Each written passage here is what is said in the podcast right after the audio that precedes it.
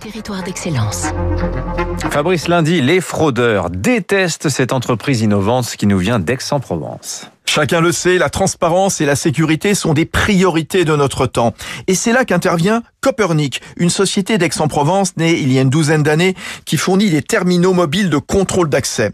Son créateur, Jackie Lecuivre, n'est pas un débutant puisqu'il est alors le PDG quasi retraité d'un groupe international installé à Aix, précurseur des PDA, les assistants personnels. Grâce aux empreintes digitales, à la reconnaissance faciale, aux puces RFID, Copernic peut à peu près tout vérifier sur le terrain.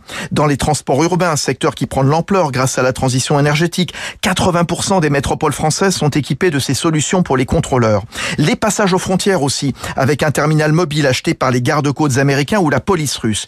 Et puis la sécurité alimentaire pour tracer les animaux. De la fourche à la fourchette, Kevin Le Cuivre, le DG de Copernic. On va permettre, grâce à nos solutions, à un vétérinaire, à un fermier, à un éleveur de, de, de tracer euh, ces bêtes du moment où elles naissent jusqu'au moment où elles vont partir euh, euh, à l'abattoir. Et ce qui leur permet vraiment d'avoir en, en, permanence la fiche d'identité de l'animal, quel vaccin il a, il a eu, quel traitement il a eu. C'est pour ça qu'on a appelé ça de la fourche à la fourchette. Les élections, c'est aussi l'autre spécialité de Copernic, notamment dans des pays dépourvus d'état civil.